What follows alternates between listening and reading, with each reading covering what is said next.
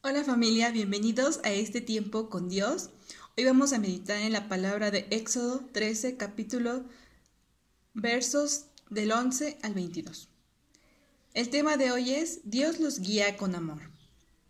Y cuando Jehová te haya metido en la tierra del cananeo, como te ha jurado a ti y a tus padres, y te la hubiere dado, dedicarás a Jehová todo aquel que abriere matriz, y asimismo todo primer nacido de tus animales. Los machos serán de Jehová, mas todo primogénito de asno redimirás con un cordero, y si no lo redimieres, quebrarás su cerviz.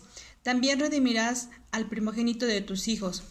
Y cuando mañana te pregunte tu hijo diciendo, ¿Qué es esto? Le dirás, Jehová nos sacó con mano fuerte de Egipto, de casa de servidumbre. Y endureciéndose Faraón para no dejarnos ir, Jehová hizo morir en la tierra de Egipto a todo primogénito, desde el primogénito humano hasta el primogénito de la bestia.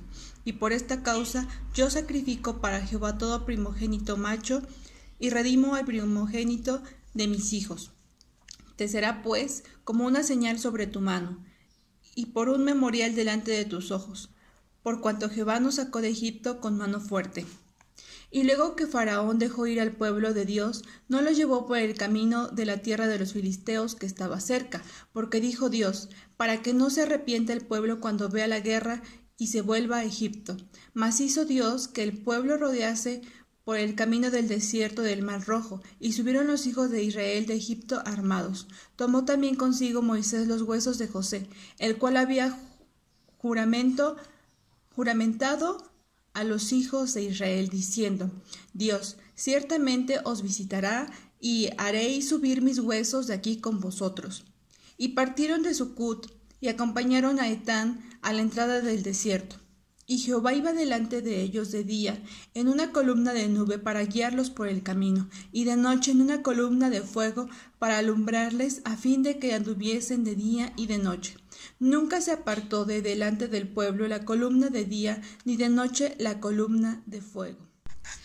Dentro de este pasaje lo que Dios me habla es cómo su promesa siempre se cumple y él había dicho que la décima plaga iba a llegar a Egipto y entonces al culminar esta plaga el pueblo de Dios iba a salir y de hecho iba a salir no solamente despojado, sino con muchas cosas que los mismos egipcios les iban a dar como, como una muestra de parte de Dios de que les iba a recompensar la esclavitud que habían pasado en Egipto. Así como Dios manda a que todo primogénito sea apartado y consagrado para Dios como señal de lo que pasó en Egipto, de que Él hirió a todo primer varón de, de cada casa, incluso el hijo del faraón murió.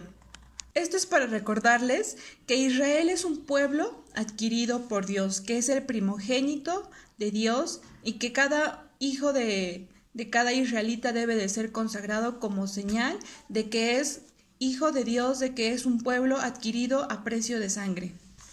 Es como, como una señal de lo que iba a ser Jesucristo, que iba a ser presentado como el Cordero y que iba a ser el primogénito de Dios, sacrificado para perdón de los pecados de muchos. Mm, bueno, Dios me habla acerca de la guía con gracia, porque no solamente les permite salir y irse por un camino desconocido, sino que Dios ya conocía muy bien el camino por el que tenían que pasar y les dijo por dónde no tenían que pasar para que ellos no se arrepintieran y se regresaran. Eh, por el día les concede una nube para que no sufran por el calor extremo del desierto y por la noche para que puedan seguir caminando los instruye a través de una columna de fuego.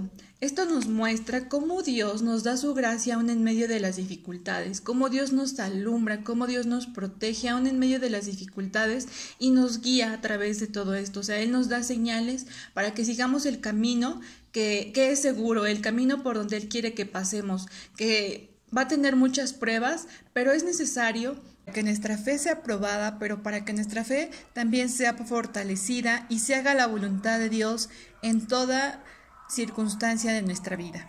Hoy en día podemos ver también las cosas sobrenaturales que suceden a nuestro alrededor como protección para nosotros mismos, para nuestro alrededor, para, nuestra iglesia.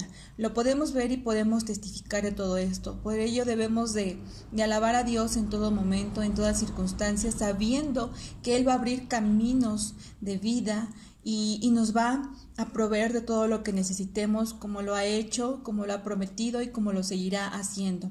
Vamos a orar familia. Señor Jesús, tú me concedes mejor, tú me conoces mejor que nadie. Te doy gracias porque me has guiado a la verdad cuando andaba errante. Lléname con tu gracia todos los días de mi vida. Confío en el amor que me mostraste al entregar tu propia vida. Caminaré con tu poder todos los días de mi vida y me apoyaré en tu palabra. Familia, que la palabra sea luz a nuestros pies en toda área de nuestra vida y que podamos buscarle día con día. Que Dios les bendiga. Nos vemos en la próxima cápsula. Hasta pronto.